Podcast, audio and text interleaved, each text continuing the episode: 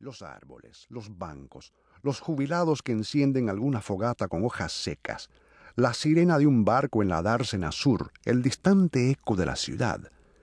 Esa hora en que todo entra en una existencia más profunda y enigmática, y también más temible, para los seres solitarios que a esa hora permanecen callados y pensativos en los bancos de las plazas y parques de Buenos Aires. Martín levantó un trozo de diario abandonado, un trozo en forma de país, un país inexistente pero posible. Mecánicamente leyó las palabras que se referían a Suez, a comerciantes que iban a la cárcel de Villa Devoto, a algo que dijo Giorgio al llegar. Del otro lado, medio manchada por el barro, se veía una foto. Perón visita el Teatro Disépolo. Más abajo, un excombatiente mataba a su mujer y a otras cuatro personas a hachazos. Arrojó el diario. Casi nunca suceden cosas, le diría Bruno años después, aunque la peste diezme una región de la India. Volvía a ver la cara pintarrajeada de su madre diciendo Existís porque me descuidé. Valor. Sí, señor. Valor era lo que le había faltado, que si no, habría terminado en las cloacas. Madre cloaca.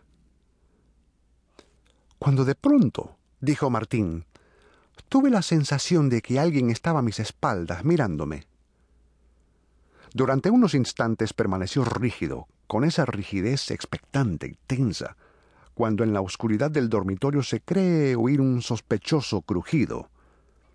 Porque muchas veces había sentido esa sensación sobre la nuca, pero era simplemente molesta o desagradable, ya que, explicó, siempre se había considerado feo y risible, y lo molestaba la sola presunción de que alguien estuviera estudiándolo o por lo menos observándolo a sus espaldas, razón por la cual se sentaba en los asientos últimos de los tranvías y ómnibus, o entraba al cine cuando las luces estaban apagadas.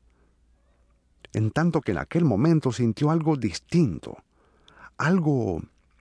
vaciló como buscando la palabra más adecuada, algo inquietante, algo similar a ese crujido sospechoso que oímos o creemos oír en la profundidad de la noche. Hizo un esfuerzo para mantener los ojos sobre la estatua, pero en realidad no la veía más. Sus ojos estaban vueltos hacia adentro, como cuando se piensa en cosas pasadas y se trata de reconstruir oscuros recuerdos que exigen toda la concentración de nuestro espíritu. Alguien está tratando de comunicarse conmigo, dijo que pensó, agitadamente. La sensación de sentirse observado agravó, como siempre, sus vergüenzas. Se veía feo, desproporcionado, torpe hasta sus 17 años se le ocurrían grotescos. Pero si no es así, le diría dos años después la muchacha que en ese momento estaba a sus espaldas. Un tiempo enorme, pensaba Bruno, porque no se medía por meses y ni siquiera por años, sino, como es propio de esa clase de seres, por catástrofes espirituales y por días de absoluta soledad y de inenarrable tristeza días que se alargan y se deforman como tenebrosos fantasmas sobre las paredes del tiempo. Si no es así de ningún modo, y lo escrutaba como un pintor observa su modelo, chupando nerviosamente su eterno cigarrillo. Espera, decía.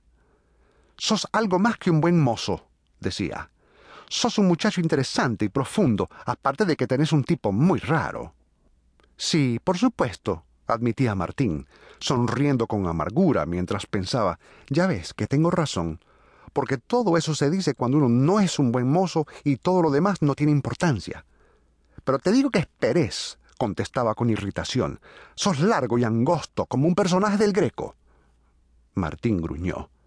Pero cállate, prosiguió con indignación, como un sabio que es interrumpido o distraído con trivialidades en el momento en que está a punto de hallar la ansiada fórmula final.